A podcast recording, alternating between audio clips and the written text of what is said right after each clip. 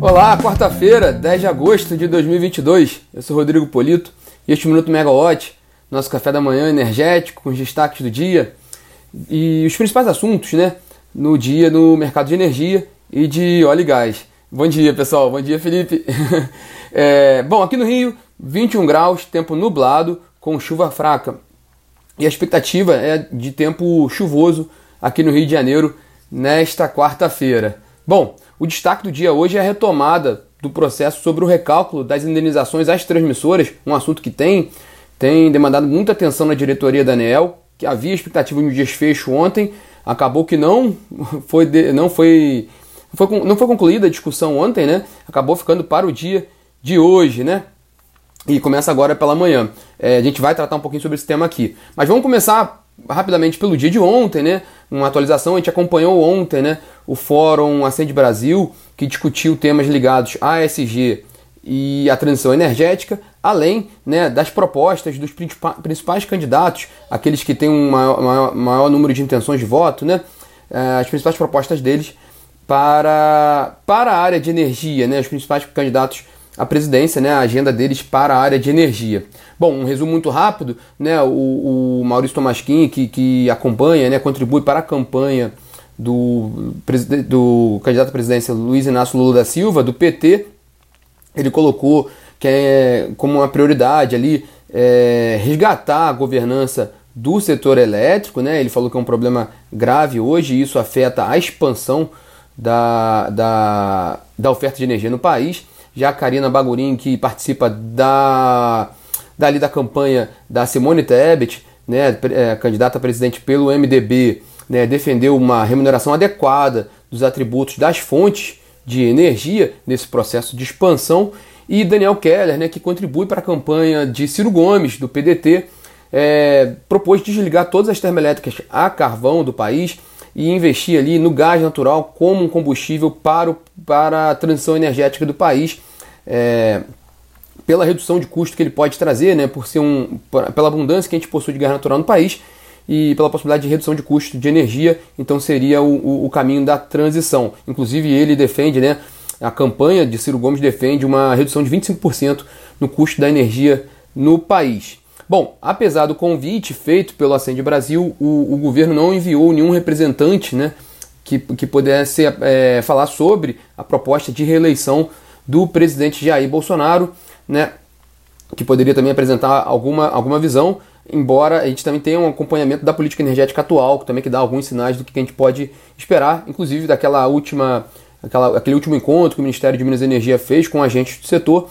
né, buscando ali traçar 10 temas prioritários para serem projetos de lei. Enfim, seria um dos caminhos, se a gente pudesse comparar um pouco as propostas, esse seria um dos caminhos que seria adotado pelo atual governo que busca a reeleição. Bom, o material completo dessa, dessa cobertura de ontem, né, desse Fórum Acende Brasil, realizado em Brasília, é, está disponível na plataforma megawatt.energy e também é, no aplicativo da Megawatt, para quem quiser conferir com mais detalhes. Né? Mas vamos para o dia de hoje. Né? É, a ANEEL ela retoma agora pela manhã, né, ela retoma uma reunião ordinária né, que tinha sido, tinha sido iniciada ontem, né, essa reunião para tratar da decisão sobre o recálculo das indenizações para as transmissoras que renovaram as concessões lá em 2012, né? Um assunto que tem rendido desde aquela época, né? Mas agora ganhou mais tração por causa de um posicionamento da BIAP, né? Que provocou a ANEL com relação a esse tema para recalcular as indenizações para as transmissoras, né? Aquelas transmissoras que anteciparam, é, as concessões né, antecipadamente em 2012, né? E elas tinham direito a uma indenização pelos investimentos feitos em, em, algumas das linhas que não tinham sido ainda amortizados, né? Então, essa, essa, isso é que está em jogo, né? Ontem, mais uma vez, esse tema veio para a mesa da reunião da ANEEL e a, após a reunião, é, enfim, o, a, a, havia essa discussão na ANEL, né? É, a, reunião foi suspensa em meio a dúvidas sobre um possível pedido de vistas do diretor Giacomo Bassi, né?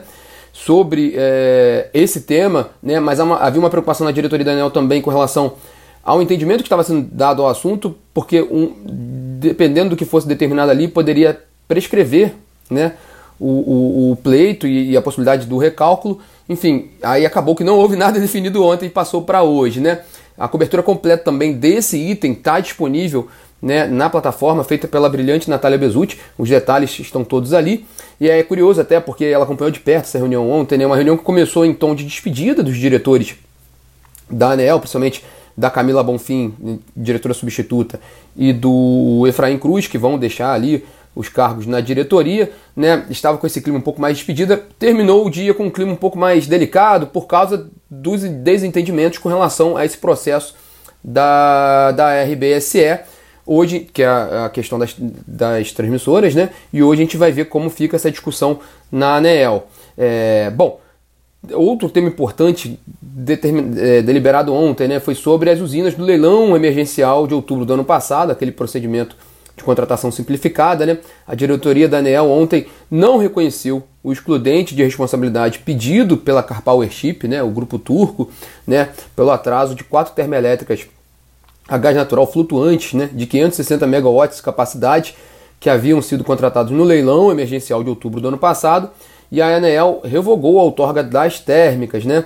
É, essa matéria também está disponível na plataforma, feita pela Natália Bezutti e a Jade Estopa Pires, né, lembrando que pelo, pelo, pelo edital da licitação, do, do leilão, as usinas tinham que entrar em operação em maio desse ano, senão elas estariam sujeitas a penalidade e eram obrigadas a entrar até agosto para não terem os contratos rescindidos. Né? Cada, uma, cada, cada um do, cada empreendedor vencedor do leilão apresentou suas questões pa, para justificativas, né? e pedidos de excluentes de responsabilidade em, em determinados atrasos, né? É, e a ANEL, ANEL, no caso dessas quatro térmicas da Carpower Chip, ela negou esse, esse pleito né, e revogou as outorgas. Né? Hoje também saiu no Diário Oficial da União um despacho da área técnica da ANEEL negando também pedido de liberação da operação em teste de quatro usinas desse leilão também do ano passado, das quatro usinas que a Amber Energia adquiriu do, do EPP, né, e que estão previstos para serem desenvolvidos ali em, em Cuiabá, mas a área técnica da ANEEL negou essa liberação da operação em teste desses empreendimentos. Né?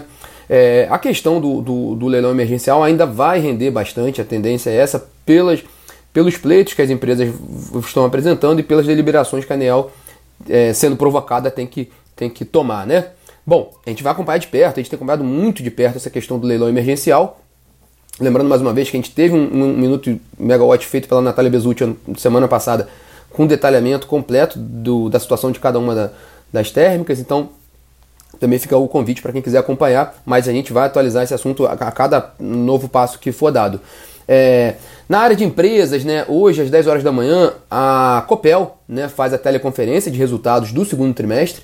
A companhia teve um prejuízo de 52, não, perdão, 522 milhões de reais nesse segundo trimestre, né, revertendo um lucro de quase um bilhão de reais que ela tinha apurado no primeiro, no segundo trimestre do ano passado, né. Mas o principal motivo ali para essa, esse resultado é, teoricamente negativo, né, foi o, foram os efeitos da Lei 14.385, né, com a provisão, foi feita uma provisão para destinação de créditos de PIS e COFINS aquela questão dos PIS e COFINS, do, dos créditos, né, do, do, do, tributo recolhido é maior e é que agora as companhias de energia devem devolver aos consumidores. A Copel fez uma provisão nesse sentido, com relação a esse valor, com um efeito líquido de 1,2 bilhão de reais no resultado do segundo trimestre. Mas quem quiser mais detalhes sobre isso, às 10 horas da manhã a Copel faz essa teleconferência né, e detalha um pouco mais essa questão e seus planos também para o mercado, né, para o resto desse ano e para o ano que vem. É, e às 3 horas da tarde vai ser a vez da Alupar também comentar os seus resultados do segundo trimestre. A Alupar ela teve um lucro líquido de 180 milhões de reais, um resultado 45,8% inferior ao obtido no segundo trimestre do ano passado. E ainda a gente está na, na, temporada de balanços, né? Hoje a gente sai em três balanços importantes, né? Da Taesa, da transmissora Taesa. No fim do dia, a transmissora Taesa divulga seu resultado do segundo trimestre. A Braskem, a petroquímica Braskem, também divulga seu resultado do segundo trimestre. E a 3R, a petroleira 3R, apresentando seus dados de abril a junho desse ano. E em Brasília, hoje, às 4 horas da tarde, vai ser lançada na Câmara dos Deputados a Frente Nacional dos Consumidores de Energia, né, composta por um grupo de entidades ligadas aos consumidores, né, a Abrace dos grandes consumidores, a ANACE também de consumidores de energia, a Bividro, né, IDEC, Instituto Clima e Sociedade, Clima Info, Instituto Polis e Conacem. Há um entendimento deles que é preciso ter uma representatividade maior do, do consumidor nas discussões do setor elétrico, o que faz sentido, ele que no fim do dia paga a conta, né? E o presidente da frente é uma pessoa super experiente, né? O Luiz Eduardo Barata, ex-diretor geral do ONS, ex-diretor da, ex-conselheiro da CCE e ex-secretário do Ministério de Minas e Energia. E na ocasião, hoje vai ser lançado um manifesto para apresentar à sociedade a formação da frente, né? Explicar de fato o que é a Frente Nacional dos Consumidores e a sua missão nesse sentido. Um dado interessante que ajuda um pouquinho à frente nesse dia de lançamento né, é que houve, uma, houve um alívio né, na, no custo da energia no último mês. Né, ontem saiu o, o, dado da inflação do IBGE, a inflação oficial do país. Na verdade, não foi uma inflação, foi uma deflação. Né, no mês de julho houve uma deflação de 0,68%. Né, isso com isso acumulado da inflação no país nos últimos 12 meses recuou um pouquinho, mas ainda está em dois dígitos, né, de 10,07%, mas com dois dados legais. Né? No caso da energia elétrica, houve uma redução em julho de 5,78%, uma deflação, uma deflação de 5,78%, refletindo aquela redução do ICMS, né, da incidência do ICMS né, no, na tarifa de energia, já pela determinação lá do, do Congresso e também os combustíveis, né, o, preço dos combustíveis recuaram, o preço dos, perdão, o preço dos combustíveis recuou 14,15% em julho, o que também trouxe um alívio aí para o, os dados de, do mês passado, né? Por falar em combustíveis, os Estados Unidos divulgam hoje né, os estoques comerciais de petróleo, né, um dado importante para o mercado petrolífero, sai agora às 11h30 da manhã. É, o petróleo Brent que é referência para a Petrobras para o mercado brasileiro, está caindo 1,8% a 95 dólares aproximadamente o barril do, do petróleo. 1,5% de queda a 95 dólares o barril do petróleo. E interessante porque os dados da Bicom, né, da Associação Brasileira de Importadores de Combustíveis, né, indicam que hoje o preço da gasolina comercializado pela Petrobras no Brasil para as refinarias está com um prêmio de 10% em relação ao mercado internacional, então com um aumento ali de 32 centavos por litro. E no caso do diesel, o, o, o preço do combustível fornecido pela Petrobras aqui no Brasil está com prêmio de 17%, 76 centavos por litro, em relação ao preço de paridade de importação, né? Bom, matematicamente isso quer dizer que pode vir mais queda aí de preço de combustíveis daí para frente depende do que, que for, do como, como vai ser feito o, o como, como é, qual vai ser a leitura que a Petrobras vai ter sobre o cenário de Brent e, de, e do real, né? Que são as duas principais variáveis ali que influenciam o preço dos combustíveis, como a Petrobras está vendo isso agora, nesse momento, essa fotografia, e o que ela pode esperar um pouquinho para frente para saber como ela pode fazer um novo ajuste. Mas o fato é que, do ponto de vista matemático, há, uma, há um espaço ali para a redução de combustíveis, o que seria mais uma boa notícia ali para os, para os, os preços ao, aos consumidores, né? Bom, pessoal, esses são os detalhes dessa quarta-feira. A gente vai atualizar vocês sobre as definições que vierem na ANEEL com relação às indenizações às transmissoras de energia, né, que deve ter um, um, um, uma deliberação hoje, agora pela manhã, e também sobre os assuntos do setor, como os balanços das companhias, as teleconferências, né? E essa frente, o lançamento da Frente Nacional dos Consumidores de Energia. Obrigado pelo comentário também do Gustavo. Grande abraço, Gustavo. Muito bom te ver por aqui, né? E pessoal, nos falamos. Quem entrou depois e quiser conferir o bate-papo desde o início, já já vai estar em podcast. E amanhã está aqui de volta às 9 horas da manhã. Tchau, tchau.